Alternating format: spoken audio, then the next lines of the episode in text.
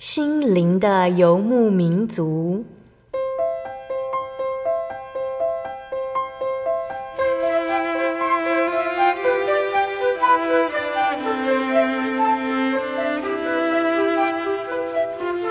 在这个谁都不管谁的后现代社会里，每个人的心灵都是游牧民族。成长的过程就是寻找的过程。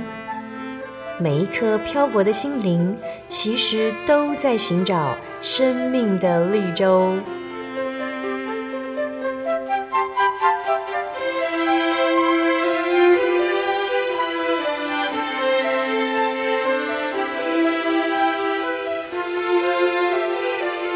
本节目由真耶稣教会台湾总会制作，欢迎收听。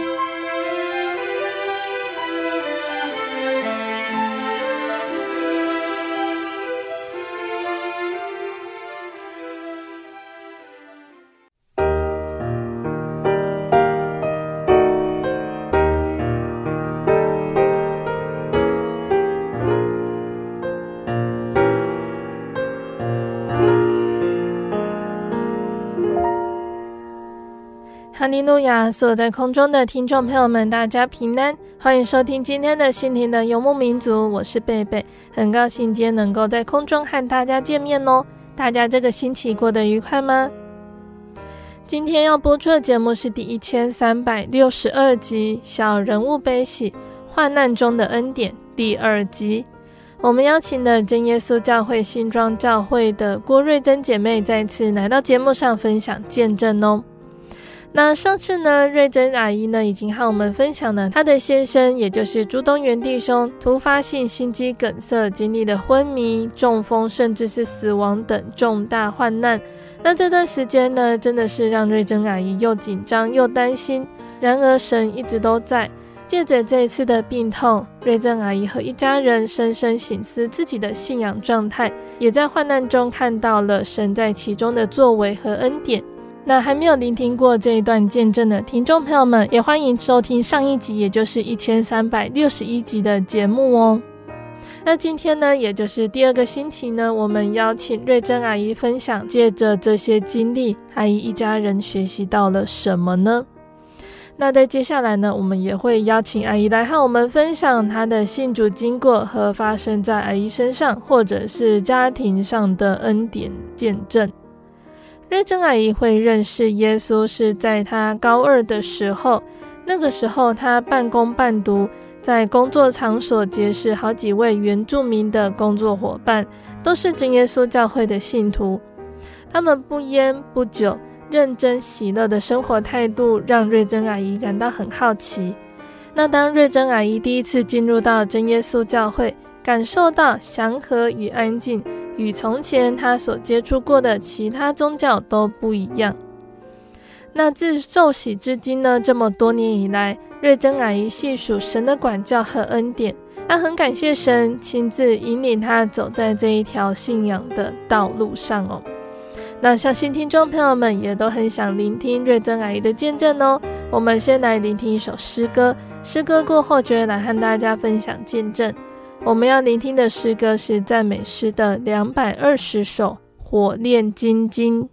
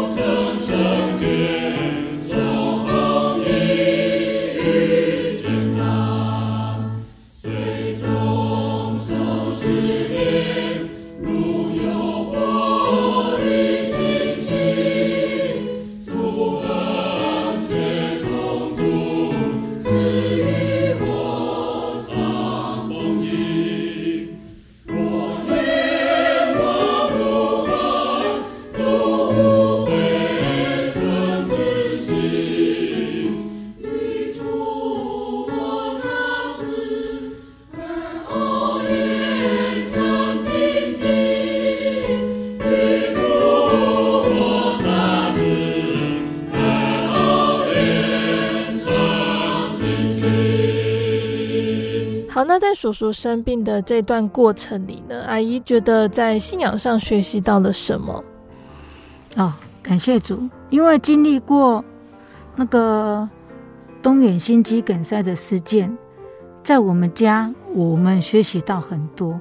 然后最主要的是主耶稣要我学习两件事情，第一件事就是要我自我自我悔改与饶恕。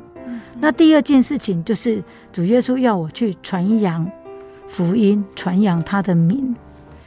然后这是神给我的一个很大的体验，就是这是主耶稣的开恩，是主耶稣的提醒，这也是一个他奇妙的大恩典。我们家在发生这件事情。我第一件事情就是把我的小孩子全部给框在一起了。所谓框在一起，我就告诉他：你们都不要去上班，你们请假一个礼拜。那我们就利用这一个礼拜，好好的同心合意为爸爸来做祷告，希望这件事情有所转机。那从那天开始，我们家每一天就是在不断的祷告、聚会、查经这样子度过，甚至我小孩子去上班之后。我也是这样，每天读经、听道理、查经，不管做什么，就是放赞美诗，就这样子。在当下那种彷徨无助，也只有这样紧紧抓住神的应许，只有这样子，我的心才可以觉得平静安稳。那这也是主耶稣要我做的，主耶稣要我全然交托、相信主，然后耐心等候主的旨意，也就是要信靠顺服。因为主耶稣的安排都是最好的，那也因着这样，神带领我度过重重的难关。嗯嗯嗯，然后主耶稣还跟我讲：“你不要惧怕，你要去传扬我的福音。”这样子。嗯嗯。那在主耶稣的磨练之下，建立了我们的家庭祭坛。我们在我先生出院之后，很奇妙，我们当下两个夫妻就觉得说。我们要来读经，开始我们的读经，我们就每天读两章，就这样子来读经。那透过这样一个读经聚会、读经查考，神让我们明白了很多的道理。神的真理是这样哦，原来我要这样子写。然后，因为我们刚开始读经就读了，不会做分享，我不会跟我先生分享，他也不会跟我分享。那有一次我就很感动，我要跟他分享，然后他就。读经就读经，要讲什么？然后我就说好，没有关系，就我就就说好吧，那就读经。那很奇妙，又过了一两个月，有一天，因为我们这段时间除了读经，我们也会去教会聚会。那有一天，他就突然在读经的时候，他很有感动，他就说：“哎，我今天想要做分享。”我说：“好啊，你做分享。”然后分享下来以后。哎，我就很感谢主。从此以后，我们家就变成唱赞美诗，然后读经，然后做分享。这个家庭祭坛就这样子建立起来了。那现在是，只要我的孩子一回来，我们就会要求：来，你来陪爸爸妈妈读段圣经。那我们来做个分享。小孩子不见得要分享，可是感谢主，他们会陪我们读经。那这个就是我们目前我们家的状况，这样子。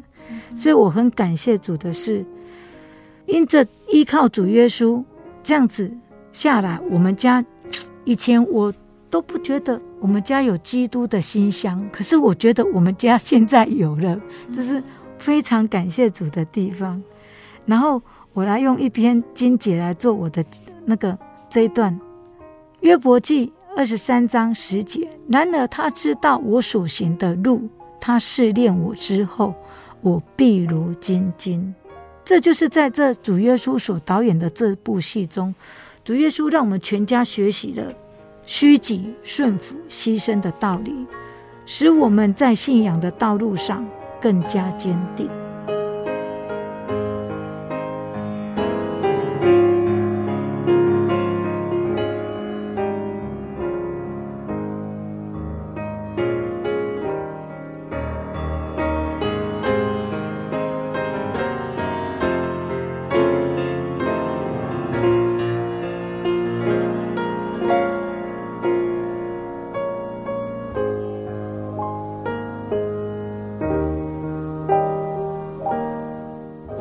再来，我们请阿姨来和我们分享哦，阿姨的信主经过。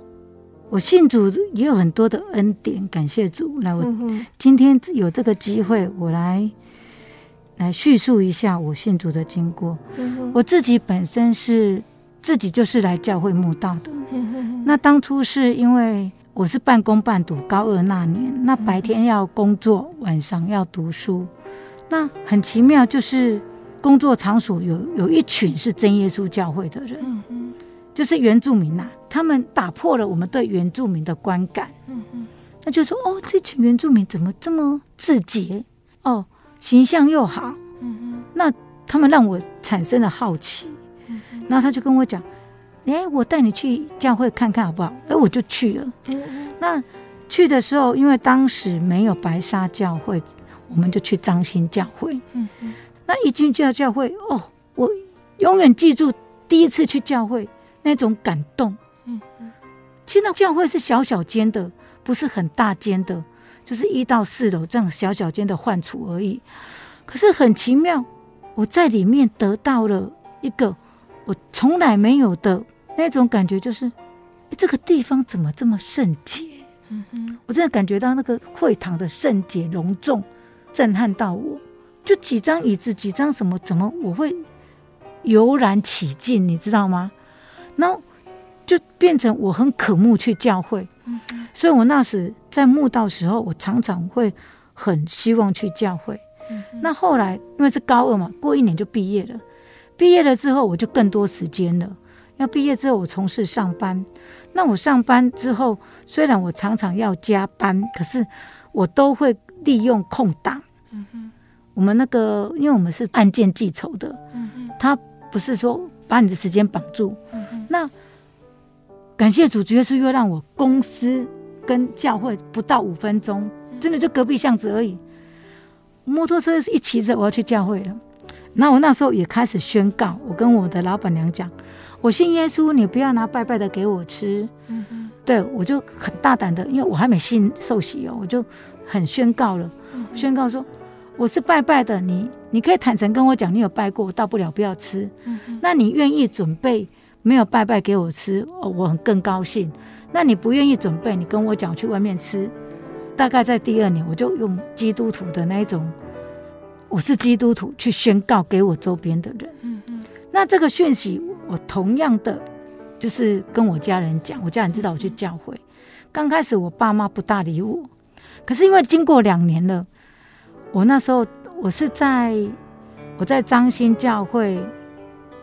到了第七个灵恩会，我受洗了。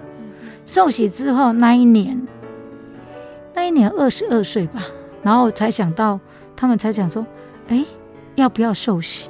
可是以前，哦，对，我十八岁受洗，哦，二十一岁，我那一年二十一岁，然后真正的因为有你得圣灵了，教会才想说要不要帮你受洗。那要不要帮你受洗的问题就来了。你单独一个人信耶稣，怎么受洗？那怎么受洗之下？彰新教会的执事，我们那个有一个教务，他就说：“你这么年轻，一个人受洗，要来受洗，我们不敢给你受，我们不敢给你受洗。”所以他们就想到一个方法，去找我爸爸，不会很远的，我们家离教会只有十分钟，他就常常来找我爸爸。泡茶聊天，泡茶聊天，就这样维持了一年。然后到我真正要提出我要受洗的时候，他去我家讲的，我不知道他跑了几趟，可是很奇妙哦，他就让我爸爸点头了，他就让我爸爸同意我去信耶稣受洗。在此，我要感谢我爸爸。为什么？当我爸爸同意我受洗之后。从此，我们家所有的信仰难关都没有了，因为我爸爸帮我承担了。不管是我阿妈过世，或者是谁谁需要，当有需要拜拜拿香，我爸爸就会挡出来了。我就同意他受洗了，所以他不用做这些。那我家里我妈妈也不会，她当我知道受洗之后，她也不会再被。因为以前哦还没受洗，只要一拜拜我就躲，就赶快溜溜溜溜。我妈就跟我讲：“你不用再躲了，你可以回家吃饭了。然后我会准备不是拜拜的东西给你吃。所以到现在，我们我回我结婚了，我回娘家，我们家也是这样。甚至到后来，他们完全不会拿祭拜过的东西放在桌上。刚开始他还会严格，他们还会放，然后也会说严格跟我讲，这个你不要吃，这个你不要吃，它是拜过的。因为刚开始我们根本就不敢动，我不知道什么拜过，什么不拜过。然后妈妈就觉得说，你这个女儿回家都不吃东西的。然后他就知道了，我也不好意思开口，妈妈就妈妈就慢慢的就，这个不拜过了，你不要吃。后来都不用了，只要拜过东西，我回去他们都不会上桌。所以我就觉得说，我家人是很尊重我们的，这也是我要感谢神的地方，给我一个很通情达理的父亲，让我可以说在我的信仰之路。真的给我没有，我没有信仰的阻挡。彰化人的那个传统信仰的观念是蛮重的，对，没有错。就是我以前小时候跟着妈妈去拜拜，嗯嗯，然后我在高一那年，我曾经去过一贯道，嗯嗯，可是我去那是一个同学带我去，他是一贯道，嗯嗯，然后他带我去，我去不到三个月，我就觉得我来这里。我后来是这样啊，我来这里干什么？嗯嗯，因为他们那边有很多的贵店，嗯嗯，那贵店，哎、欸，他们有佛像，嗯嗯，墙壁会有佛像，然后你就对着佛像一叩首、两叩首、三叩首，那嘴巴念了一大堆的，我现在忘记了，念了一大堆的拜拜的名字。嗯嗯，什么什么菩萨，什么菩萨，我只记得这样，然后就要对着他一叩首，反正我我就觉得我去到那里就只有叩首、叩首、叩首。嗯，后来我真的不到三个月，我心里想，这不是我要的。如果是以信仰来讲，这不是我要的。为什么？我为什么对着这些满天神佛在那边叩首呢？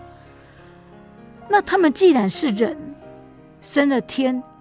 我去拜他，反正我我当下就觉得说，这个信仰不是我要的。嗯，跟相对的，我第一次踏入真耶稣教会，我就很当下知道这是我要的，很奇妙哦。我说奇怪，这些人怎么？我当时看到就觉得他们他他们是天使，真的，我就感觉说，哦，这一群人都是天使，怎么会这么好？怎么会有？这样的一个教会是这么美好，这么让我感觉就是很圣洁的，嗯哼，这么美好，让我去过第一次，我就说我一定要再来，然后之后我也真的如此哦，只要有空档我就去，甚至我还可以安息日全守哦，我还可以早上守安息日，下午守安息日，在三十年前的那个年代。你是不可能说离开你的工作岗位的，因为没有休息嘛。以前没有休息安息日，可是很奇妙，神把我安排在那个工作，我是很自由的，我就是可以去守安息日，我就是可以晚上去聚会，也是因为这这样，那那那个三年半的时间，奠定了我的信仰基础，是因为这样子来的。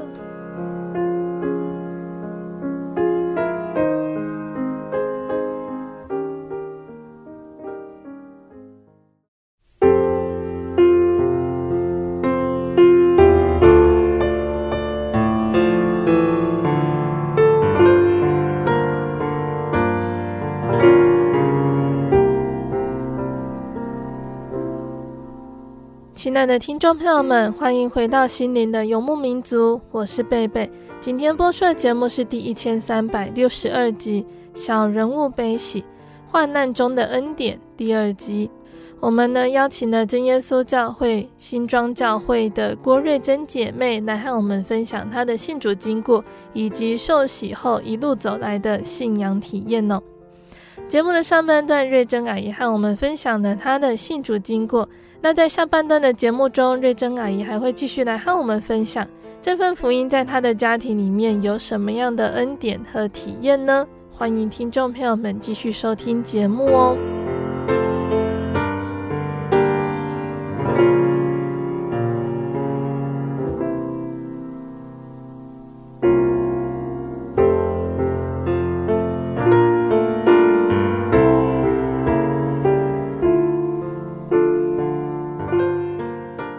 接下来呢，我们要提到的是阿姨结婚之后的信仰状况。对，在上半段节目提到叔叔生病的这段过程呢，有说到，借着这次的病痛，建立了家庭祭坛，也让叔叔阿姨一家人的信仰回归。这是神的恩典，也是管教。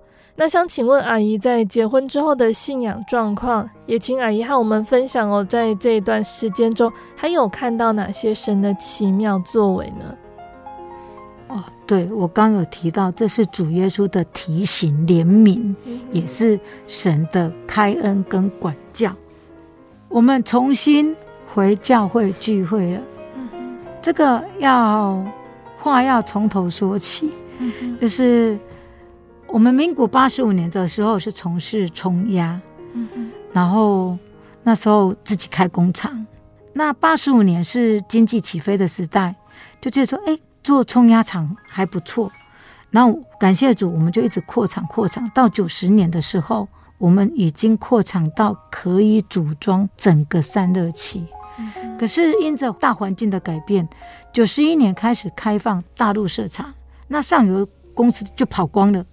所以很急促，在那一两年，九一、九二、九三，很多工厂都收起来了。嗯，因为尤其中下游都收了，整个北部都收起来了。嗯，然后因着这样，上游厂商跑了，我们就没有存在的空间。嗯，我们就把公司收起来。嗯，那公司收起来之后，我先生又去大陆工作了四年。嗯，那因为在大陆工作其实也很辛苦，也很不稳定。老板也是在换人，所以当老板一换人，那我先生就要回来，我现在就只有回来工作。嗯、那他回来的时候是民国九十六年，嗯、那我们两个夫妻就开始做那个市场买卖，就去市场做买卖。刚开始我们是在做现剁鸡肉，后来我现在是在做那个油炸的，就是卖排骨酥啊。或者是天妇罗那一类的这样子，那因为工厂收起来，可想而知，你工厂会收起来，你一定是没有钱。那一没有钱，就是会陷入经济压力。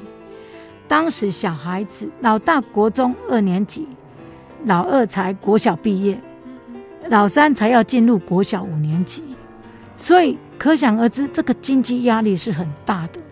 那我们又选择市场的工作，所以我们没有办法安息日去去教会，不能像以前说安息日去教会这样子。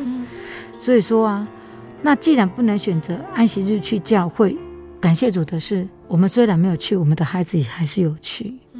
那随着时间一天一天的过去，一年的一年的过去，我心里就是很渴慕来教会。我想说。主耶稣啊，我想去教会，我觉得这样不是长久之计。因为我没有来教会聚会，我心里，因为从我十八岁信耶稣，我几乎不曾没有来教会聚会。怎么到现在我变成不能来教会聚会了？所以我就觉得说啊，糟糕，不行，我要去教会聚会这样子。所以在这时候，神很奇妙的，神就安排了一场车祸。那这场车祸是在。民国九十四年的时候，刚好我们自柔毕业，我当时心里下定决心，就是说，只要我们自柔毕业了，我就要争取来教会安息日，我不要工作了，我要来教会聚会。这这样的心念已经好几年了，我不断的祷告，不断的祷告，这样，那神很奇妙，神就在这一次。神就安排了一场车祸，怎么说？就是我搬家的第二个礼拜，那第二个礼拜那一天，因为我先生唯一的兴趣就是喜欢钓鱼，嗯哼，他会去那个海钓场钓鱼。那以往我会跟着他去钓鱼，可是他那一天，因为我要搬家，要整理很多东西，我们很难得会休息一天，所以我说我没有办法跟你去，然后他就自己去了。那自己去的时候。本来我们是会有一群都是三对夫妻去的，嗯，结果那一天就只有三个男生去了，嗯，那三个男生去，他们就觉得啊机会难得，嗯，就小喝了一下，也不晓得是累了还是怎么样，回要回家了嘛，六点多要回去了，他就上六四高架桥，从六四高架桥到我家其实大概只有半小时，嗯，可是据他所讲，他一上桥就发生车祸了，那。发生车祸之后，对方下车一看，发现因为他是撞到那个人家的货车的凹道，那我们自己的车是明明白白，对方竟然没有事，那对方就看他，哎，好像喝点喝酒了，就啊算了，不跟你计较，因为他完全没事嘛。结果就是他也没有叫警察，也没有怎么样。那我先生还是很顺的把车开回家，又很顺的把车停在车位上，然后一进来房子就说：“老婆，对不起，我把车子撞坏了。”那他是跟我讲说他把车子撞坏的时候，我还不以为意，我想说大概是小擦撞还是怎么样。结果我跑去外面看，我跟你讲，那个真的是整个车子都毁掉了。我心里当下想。哦，感谢主，你没有事，他完全也没擦伤，没没怎么样，好好的哦。只是一回家他就睡觉了。隔天我就等他起来，我说：“你昨天发生什么事？你怎么把车停下来？”他跟我说：“不是他开车回来的，是有一只手帮他把车开回来的，而且停车还一次到位。”然后那我们就去修车。到了修车厂，你知道那个修车师傅跟我们讲说：“请问这是谁开的车？”我说：“是我先生。”他第一句话问的是：“这个人还在吗？”他说：“撞到这么严重，这个人哦，没戏嘛，半条命。”我说：“这样哦。”我就告诉他：“开车的人是我先生，站在这里。那停车场的师傅睁大眼睛，就一直在看他有没有哪里受伤。”他说：“哎呀，你真命大，竟然都没有受伤。”然后我们就修车了，修车花了八万块，要修车一个礼拜。你看，试想一台车，你要花八万块去修，然后你要修一个礼拜。我们问他说：“能不能快一点？我要工作。”他说：“不行，完全没办法快，因为你这个撞击太严重了。”那我们就只能说：“好吧，那就一个礼拜，就这样子。”我就跟他讲，我们回去教会聚会好吗？嗯嗯，然后感谢主，这一次他同意了，嗯嗯，他就同意说我们去教会聚会。我们于是就在一百零五年就回教会聚会了。那感谢主，回教会之后，他也很热心哦，就是人家安排他说，哎，那你来做个接送，然后他也愿意，那也愿意到楼下做车管，那我也去楼上做炊事。就这样，我们就这样子开始了做服侍的工作。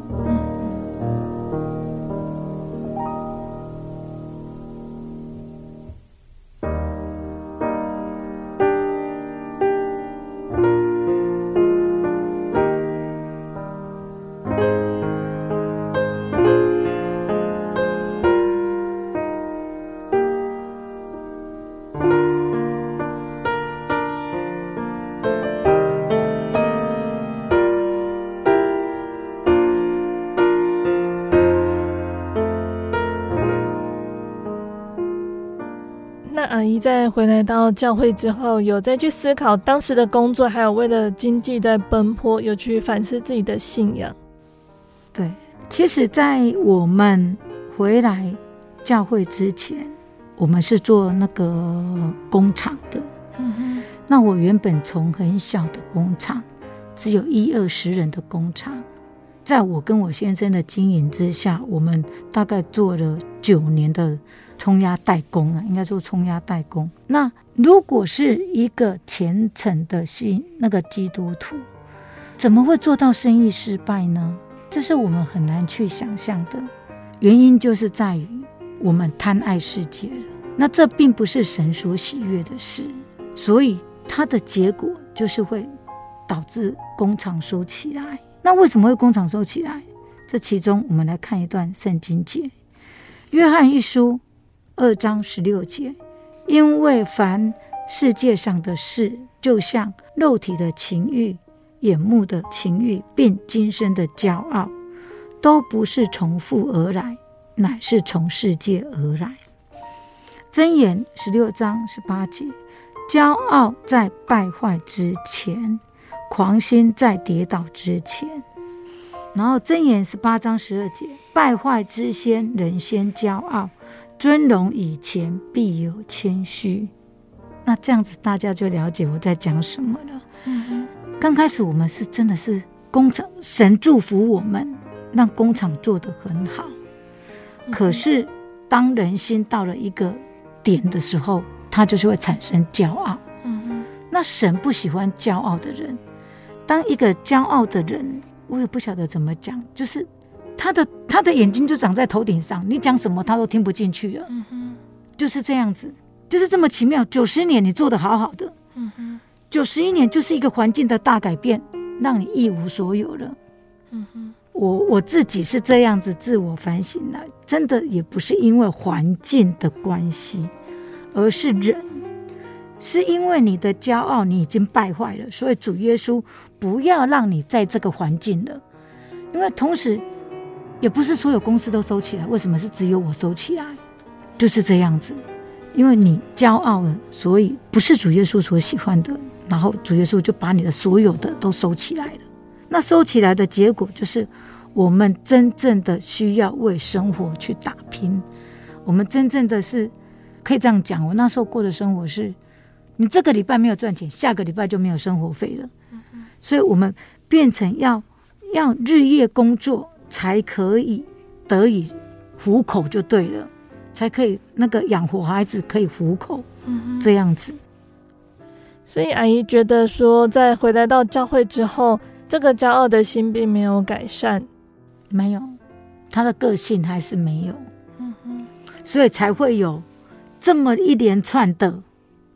虽然他回来教会了，虽然去他做服侍了，可是我就觉得说，为什么会跟你讲，这是一条神要给我们的修改的道路，就是耶利米书一章十节，看呐、啊，我今日立你在列邦。列国之上，为要实行拔出、拆毁、毁坏、倾覆，又要建立、栽植。嗯哼，因为他回来了，他个性还是这样啊，所以就开始了我们家一连串的生住院。那我后来发现，就是因为这一连串的住院。主要是要奠定我们能接受这么一个大患难，所以他用很多的小患难一直累积，一直累积。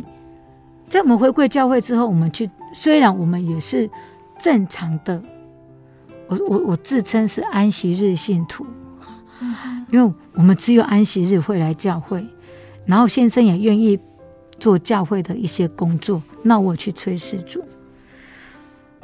可是很奇妙哦。我们来看一张经节，就是箴言二十章二十四节：人的脚步为耶和华所定，人岂能明白自己的路呢？在当时，我们并不知道这是神的操练，神在操练我们全家。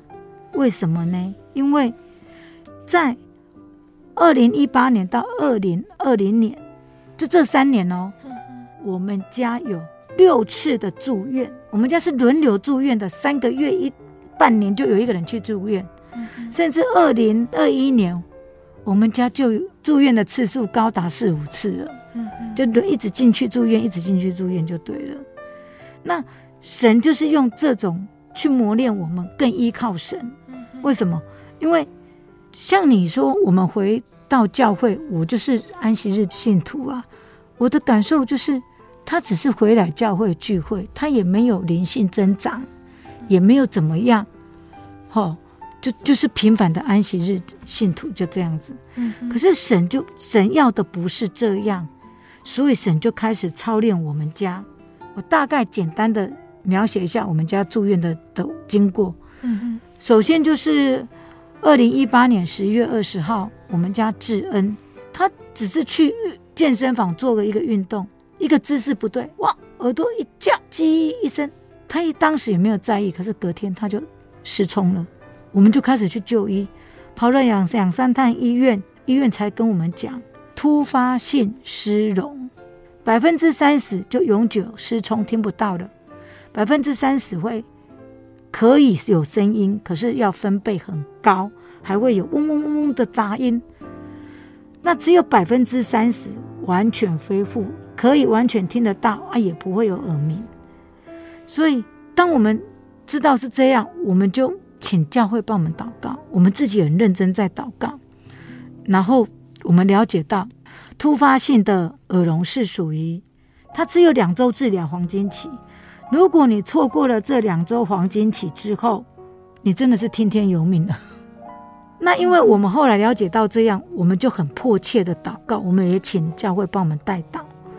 然后感谢主，就在那一天安息日的下午，我们聚会完的时候，我们就接到长庚的电话，哎，我们可以去做医疗了。嗯哼。然后我感谢主，我们就很顺利的办进去住院，住院隔天就可以做核磁共振，然后做完之后又就可以做高压氧的治疗。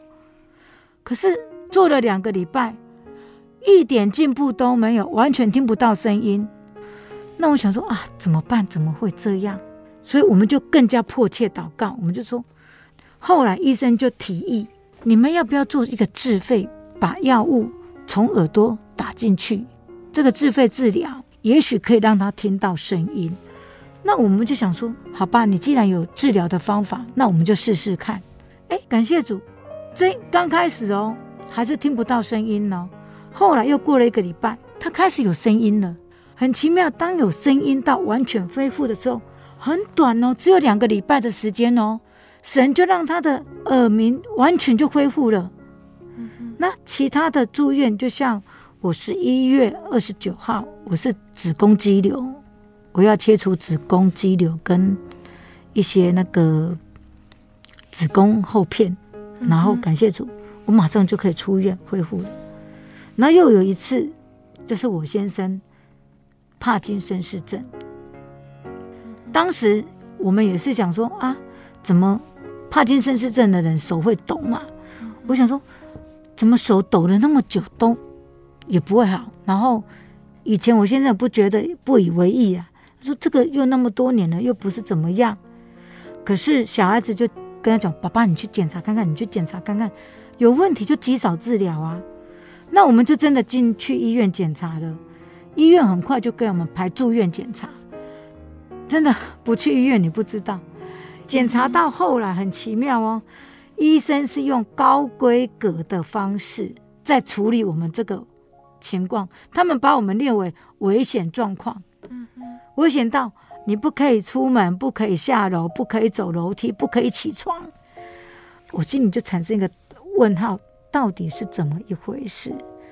结果检查出来了，医生跟我们讲。我们怀疑朱东元患者患了运动神经元萎缩症，也就是我们的俗称渐冻人呐、我心里想，怎么会这样？因为渐冻人的病症是很突发的，到后来是完全不能自理的。我当下真的是慌了，你知道吗？如果我现在患了渐冻人，那我怎么办？第一是这样，第二我会觉得他怎么这么可怜？嗯，所以我们真的二话不说。跪下来就祷告，求告神。我们希望这不是真的，这不是真的。后来感谢主，在经过更深入的检验，才知道最后去换了典型的退化性帕金森氏症。嗯哼。哦，主耶稣，感谢主，还好不是渐冻人。真的，我很难接受。我在想，任何人都很难接受，说你的先生会是渐冻人，因为这个是很稀罕的疾病。嗯然后也是很难照顾的疾病，嗯、所以，然后再一个住院就是我去做抹片检查，嗯、哼然后发现是子宫颈癌，嗯、哼还算是临期的呀。嗯、哼医生就是建议我，你赶快把它切掉，因为你不切掉，以后真的会变成癌症。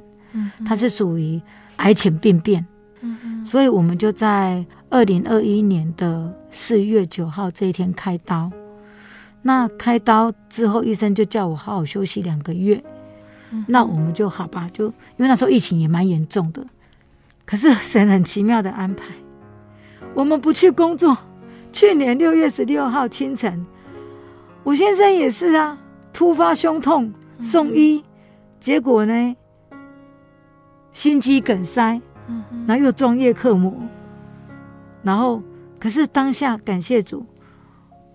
我们回想一下，如果不是因为我们是在家休息，嗯，而是出去外面工作，他真的心突发心肌梗塞了，真的就救不回来了，这真的就是没有办法去救了，对，因为我在之前有讲心肌梗塞的危险，它是完全没有预兆跟征兆，嗯嗯，下一秒就停止呼吸了。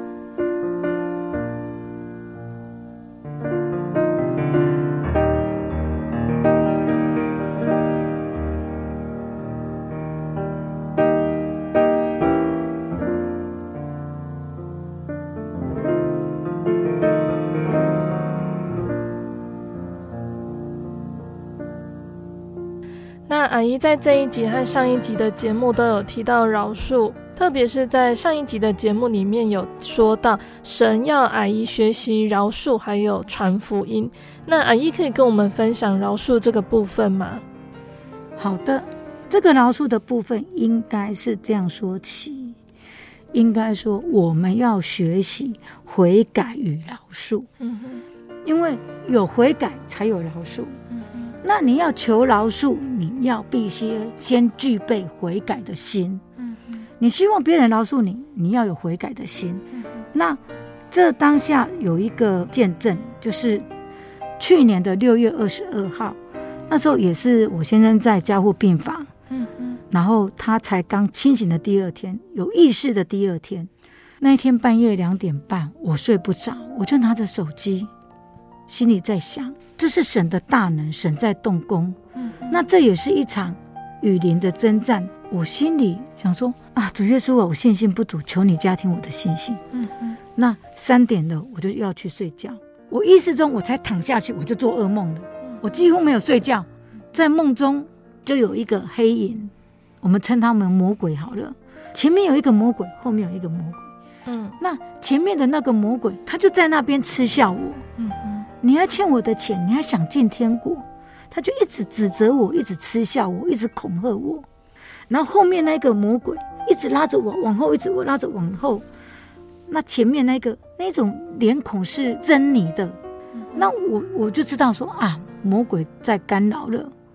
我当下心里想主救我，然后就开始赶魔鬼，可是赶了两三次都赶不走。然后心里想说哦，我忘了，我要。奉主耶稣圣名赶撒旦，很奇妙。我一讲奉主耶稣圣名赶撒旦，我就清醒了。瞬间前后两个魔鬼就不见了。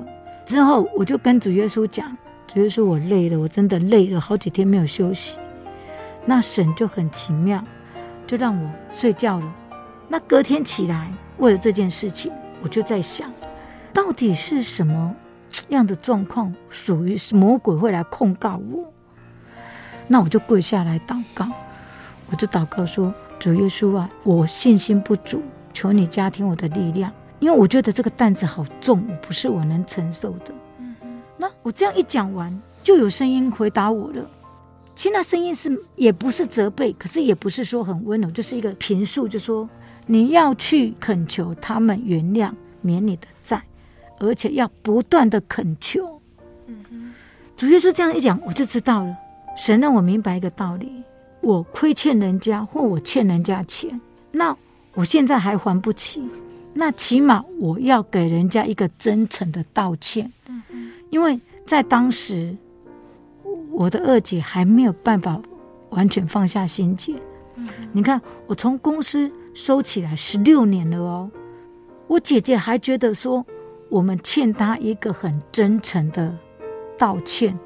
让他一直心里觉得说无法过去那个坎呢？那是因为你们在工厂的时候有跟他借钱吗？还是？对，我有跟我姐借一些钱。其实我后来我姐讲的不是钱的问题，她就觉得说你明明对不起人家，你应该要登门拜访，好好的跟我们致歉。嗯哼。那看以后这件事情怎么处理？可是我们当下，我我真的觉得我很羞愧，就像主耶稣讲的。我欠人家钱或对不起一个人，我没有能力偿还，那我就要去真心悔过，求他的原谅。我要不断的恳求别人原谅自己的过错。嗯哼，你真的要让他放下心防，说：“哦，好吧，我原谅你。”就是这样子。然后奇妙的事情就发生了。早上我这样祷告哦，我心里才在想。下午找个时间，我应该要打电话给我二姐，好好的。我正在想，我要怎么样为这件事情跟她道歉。很奇妙，下午一点半，我二姐电话就打给我了。那我二姐打给我，她还先安慰我、关心我。哦，你们的主耶稣一定会让东远好起来的。因为为什么呢？因为你，他还做一个梦境，你知道吗？很奇妙哦。他还跟我讲，他昨天梦到哦。你们朱东远还上台当主婚人，喝咖喝酒卡底下，因为这个的时间点，我先生还没醒来，他只是有恢复意识，可是并没有说完全清醒的那样子。所以当下我们还是很认真的在祷告的时候，那就发生了。我二姐就跟我这样子讲，然后我也借由这次的机会，跟我二姐很真心诚意的道歉。嗯嗯那其实我二姐也是有了解，只是她就觉得说你没有真诚道歉，她就是一个心坎在那边。嗯、哼那你知道我那一次很奇妙，我跟我二姐在聊聊聊聊到她也哭，我也哭，我就求她原谅。然后我二姐说：“ 哎，放下吧。”经过这样的事情，她也觉得说，也许他也觉得感到我我是真诚的道歉，他也说。你放下吧，我也愿意放下我自己。我在这里讲一下，那个饶恕，嗯，就是在饶恕，以我们教会就是有两点，一个是神对人的饶恕，一个是人对人的饶恕。在神对人，在那个这个饶恕当中，我听过一篇讲到，神对人的饶恕是完全饶恕。我在这次的体验就是感谢主，原来我这样，我只要真心悔改。哎，我们来看诗篇五十一篇十七节，神所要的祭就是忧伤痛悔的灵。神啊，忧伤痛悔的灵，你必不轻看。我们只要这样子向神悔改，归向神，主耶稣就无条件的饶恕我们。就好比在我们家，我都说我们家是恩上加恩。为什么？主耶稣为了要让我们走这一条回归的路，你看他一次又一次的救了东元弟兄。神的爱是多么的长阔高深，我不晓得要怎么去回报他。所以我自己也是这样子说，我愿将身心奉献给主耶稣，就是这样子。嗯哼，那再来再讲说人对于人的部分，这个部分我们都知道饶恕的道理，就像在马太福音六章十四节，你们饶恕人的过犯，人天你们的天赋也必饶恕你们的过犯。所以，我们饶恕了别人，那别人也会饶恕我们。而且，所以我非常感谢神，神在我和这个饶恕者，就是我二姐。中间做了一个中介，嗯嗯，好，他使我们放下了心结，学习饶恕、宽容别人，嗯，也因这样子让我明白了，饶恕他人就是释放自己。哦，这个感谢主，真的是非常美好的事情，我让我不得不佩服神的安排，真的是神的安排是美好的。